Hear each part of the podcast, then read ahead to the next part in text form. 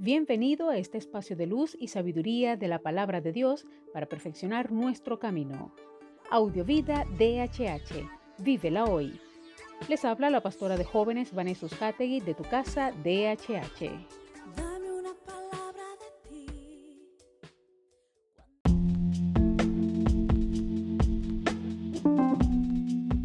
El mensaje de hoy se titula Actúa sobre tu don. Primera de Corintios 3:10 dice, Yo, respondiendo al don que Dios me ha concedido, he puesto los cimientos como buen arquitecto.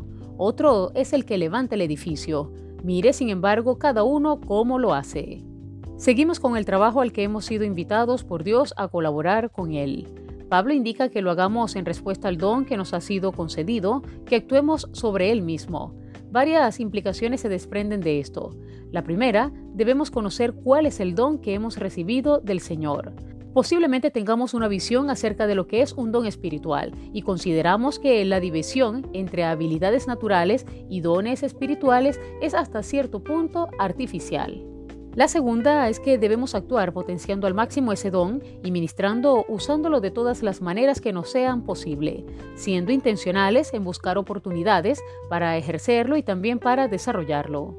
La tercera es que no trates de actuar con base a dones que careces, que no tienes, porque sean populares, tengan más reconocimiento, produzcan más impacto, sean más aplaudidos, produzcan más influencia o satisfagan tu ego. Creo que en esa dirección va la advertencia final del apóstol en este sentido. Mira cómo lo haces. Reflexionemos en esto y oremos. Amado Señor, gracias una vez más por tu palabra. Señor, permite que cada día seamos conscientes del uso de cada capacidad, de cada habilidad, de cada don que has entregado en nuestras manos para trabajar en tu reino, para extender tu reino y para poder edificar y bendecir a otras personas. Permite que cada día podamos ser intencionales y que aprovechemos cada oportunidad para predicar tu palabra, para llevar el mensaje de esperanza a quienes no te conocen y sobre todo para impartir una palabra de amor y verdad. Gracias Señor porque te ha placido usarnos como instrumentos en tus manos. Aquí estamos a tus pies. Amén.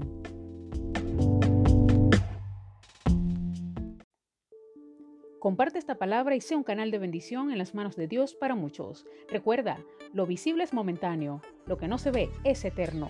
Audiovida DHH. Vívela hoy.